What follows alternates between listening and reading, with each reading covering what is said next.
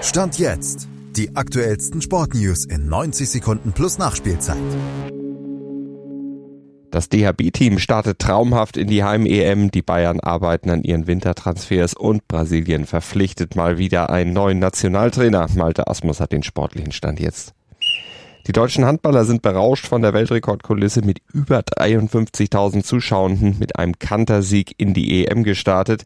Die Schweiz wurde mit einem überzeugenden 27-14 aus der Düsseldorfer Fußballarena gefegt. Hinten zeigte Torhüter Andy Wolf eine Weltklasseleistung, vorne brillierte Juri Knorr. Aber durch die Bank wusste das deutsche Team zu begeistern und das macht Hoffnung auf ein Wintermärchen 2.0.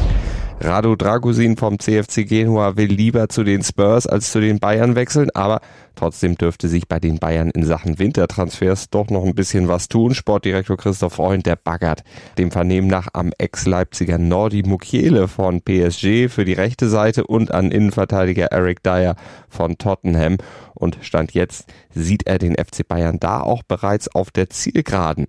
Bei der Zone nannte er zwar keine Namen, sagte aber, der Rekordmeister sei gerade dabei, den ein oder anderen Deal zu fixieren. Fixiert hat Brasilien den Deal mit einem neuen Nationaltrainer, dem bereits dritten seit Ex-Coach Tite nach der WM 2022 seinen Rücktritt eingereicht hatte. Weder Ramon Menezes noch Fernando Dines hatten die schwankende Seleção stabilisieren können. Dines war nach drei Pleiten in Folge entlassen worden. Jetzt soll es Dorival Junior versuchen.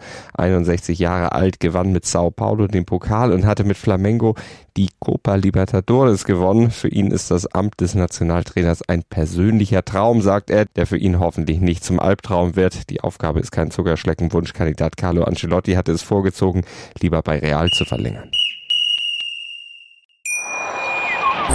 Wie baut man eine harmonische Beziehung zu seinem Hund auf? Puh, gar nicht so leicht. Und deshalb frage ich nach, wie es anderen Hundeeltern gelingt, beziehungsweise wie die daran arbeiten. Bei Iswas Dog reden wir dann drüber. Alle 14 Tage neu mit mir, Malte Asmus und unserer Expertin für eine harmonische Mensch-Hund-Beziehung, Melanie Lippisch. Iswas Dog mit Malte Asmus. Überall, wo es Podcasts gibt.